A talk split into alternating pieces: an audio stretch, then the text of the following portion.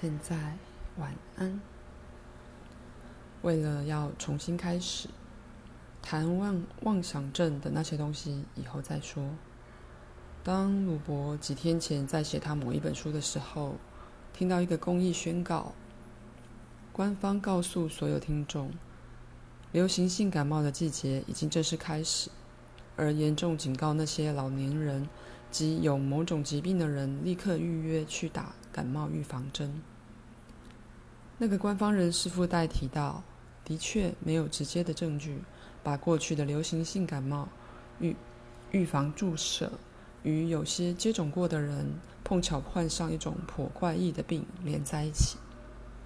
整体说来，那是一个十分有趣的宣告，其含义跨越了生物学、宗教与经济学。流行性感冒季节，以某种方式而言，是被心理学制造出模式的一个例子。那有时候能带来一场人工制造出来的流行病。在这种宣告的背后，有医学的权威，也还有你们传播系统本身的权威。你无法质疑透过收音机而来的声音，因为它不是，因为它是不具形体的，而且一定对。再一次的。老年人又被点名了。很显然，他们好像比较容易患病。那种易病倾向是一种医学上的人生事实，但它却是在人类生理实相中没有基本基础的事实。它是一个经过暗示而带来的事实。然后医生们见到身体上相当明确的结果，而再被拿来当作证据。甚至今天，在世界上有些孤立的地区，老年人并非疾病缠身的，他们的生命迹象也没有减弱，一直到死的时候都保持相当的健康。因此，你必须承认，他们的信念系统是相当实际的，也没有被医学人士所围绕。在这本书的后面，我们会回到这个主题。可是，在这里。你们几乎可以说是有一种促进疾病的社会计划——流行性感冒季，一种集体冥想，在其背后有一个经济结构，涉及了科学与医学的基金会。可是还不止于此，还有从最大的药商到最小的药房，从超市到街角小杂货店的经济考虑，涉及了所有这些因素。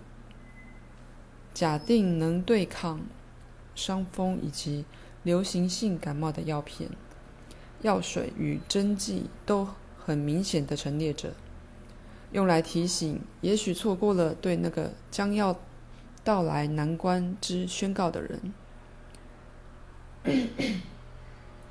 电视广告带来一阵新的枪林弹雨，因此。你可以从干草热季节来到流行性感冒季节，而不致少了任何个人药品。在六月的一声咳嗽，也许被付之一笑；可是，在流行性感冒季节的一声咳嗽，就可疑的多了。在这种情形下，特别是一个不顺的星期当中，一个人也许会想：本来嘛，明天又有谁想要出门呢？你真的期待会病病倒？它可以作为不去面对许多问题的借口。有许多几乎有意识地觉察自己在做什么，所有需要做的，只是对社会如此张扬提出的暗示付出注意而已。体温真的上升了，关切使得喉咙变干，潜伏的病毒到现在为止还没造成任何伤害，真的被激活了。外衣、手套与皮靴，制造商也在大力推销他们的商品。然而，在那些行行业里，至少他们的观念还比较健康，因为他们的广告常常强调有益身心的活动，而描写快乐的滑雪、滑雪者以及在冬季树林里徒步旅行的人。不过，有时候会暗示他们的产品会保护你免于伤风和感冒。而且对抗你本质上的虚弱。整体而言，接种本身并没有没有什么好处，尤其当它们被用来预防一个事实上还没有发生的流行病时，可能还有潜伏性的危险。它们也许有某个特定的效果，但整体而言，它们是不利的，扰乱了身体的机能，而引发了也许有一阵子都不会显现的其他生理反应。自然，那个流行性感冒季又碰上了圣诞季节，基督徒被告以应该要快乐。并且祝贺他们的同胞，至少在念头上，快乐地回到童年自然的美妙，也被告以要向上帝致敬。可是基督教精神已经沦为一个纠缠不清的可怜故事，它的一致性已大半消失了。这样一种宗教变得孤立于日常生活之外，许多人无法统合信念及感受的种种的不同区域。而在圣诞节，他们部分的认知到存在于科学与宗教信念之间的鸿沟，发现自己无法应付这样一个精神与心灵上的难局，结果常常导致心理上的沮丧。这种沮丧更被圣诞音乐和商业展示。那个说人类是以上帝形象被造的宗教性提醒。以及那个说如此被赐予的身体似乎无能照顾自己，而是疾病与灾难之天然猎物的另一个提醒所加深。因此，圣诞季在你们社会里期待着一个个人、一个人的希望，而流行性感冒剂则反映出他的恐惧，并且显出两者之间的鸿沟。医生也是一个个人，因此我只是针对他的职业而言，因为他通常是在自己与同胞共享的信念系统里尽所能的做好。那些信念并非单独存在，却当然是与宗教和科学信念缠在一起，虽然他们看起来可能毫不相干。基督教教义传统上视疾病为上帝的惩罚。或者是上帝所给的试炼，应该被冷静地忍受，而又被人看作是有罪的生物，被原罪所玷污，且被迫以血汗工作。科学会把人视为一个不在乎你的宇宙之意外产品，真正是欠缺有意义中心的生物。在他身上，意识只是恰巧变得存在的肉体机制运作结果；而在肉体结构之外，意识是没有真实性的。至少科学在那方面是前后一致的。可是，基督教教义正式的要求悲伤之子要喜悦，罪人们要找到一种儿童似的纯洁，而叫他们去。爱一个有一天将毁灭世界，且如果不从敬他，就会否罚他们入地狱的上帝。许多人被夹在这种矛盾信念之间，特别会在圣诞季节沦为疾病的受害者。在任何一个城市里，教堂与医院常常是最大的建筑物，也是唯一不必借助都市法规而在星期日开放的建筑物。你无法将私人的价值系统和你的健康分开，而医院常常由宗教所灌输给其子民的罪恶感得利。我现在说的是那些与社交生活和社区活动如此交织在一起，以至于所有基本宗教健康健全感都已消失殆尽的宗教。可是人的天性就是具有宗教情怀的。人类最强的属性之一就是宗教情怀，它是心理上最常被忽略的部分。你生而具有一种自然的宗教知识。鲁伯那本一个美国哲学家的死后日志《威廉·詹姆士的世界观》，把那个感受解释得非常好。那是一种被转译成文字的生物灵性。他说：“生命是一个礼物，而非诅咒。”我是自然世界里一个独特而有价值的生物。自然界随时随地包围着我，给我滋养，且提醒我自己以及世界所所来自的那个更大源头。我的身体愉快地适合它的环境，而再次的，也是由那未知的源头而来。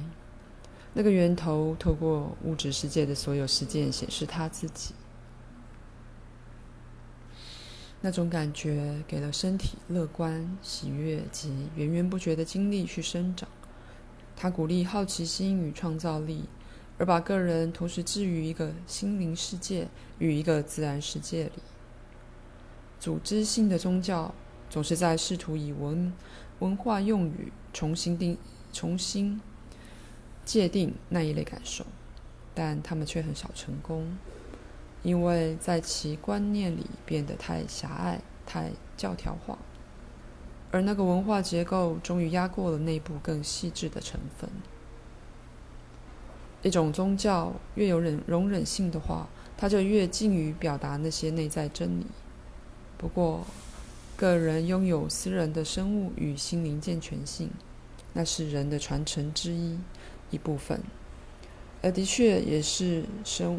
任何生物的权利，人无法不信任自己的天性，同时却信任上帝的本质，因为上帝是他对自己存在来源所用的字眼。而如果他的存在是被污染的，那么他的上帝也必然如此。你的个人信念与其他人的信念混在一起，而形成你们文化的实相。因此，医学界。或科学家或其他任何团体的扭曲概念，并没有被强加在你身上。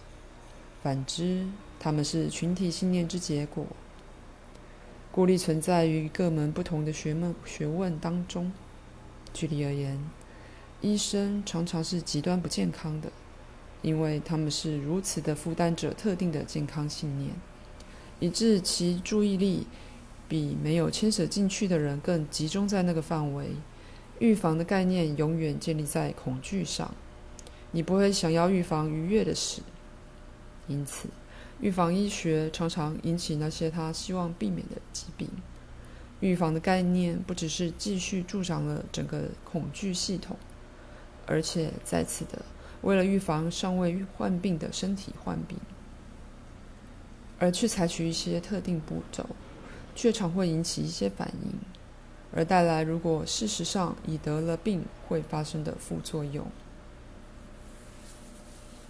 当然，一种特定疾病也会影响身体的其他部分，那些影响尚未被研究过，甚至尚未为人所知。所以，这种接种无法将那些影响纳入考虑。也有一些情形是在接种之后发生了变异，因此有一阵子，人们真的变成了那。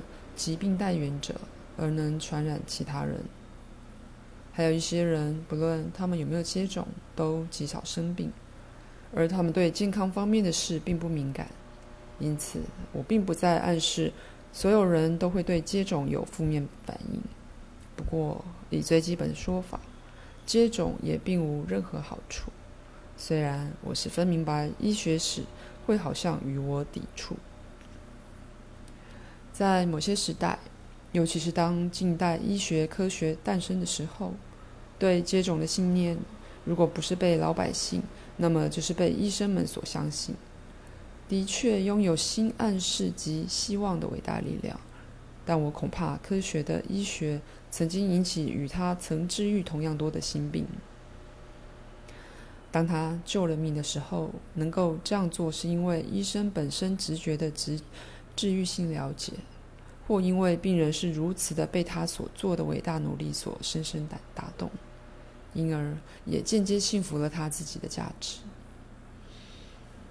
当然，医生也经常被许多不愿为自己健康负责的人，以及要求他们并不需要的手术之人所指挥。医生也被那些不想要痊愈的人造访。而用医生以及他的医术作为再病下去的借口，说那个医生真没用，或那种药根本没效，为了一种他们无意改变的生活方式而去怪罪医生。医生也被夹在他的宗教与科学信念之间，有时候会彼此冲突，而有时候只会加深他的感觉。身体若不去管它的话，会得到任何可能的疾病的这种感觉。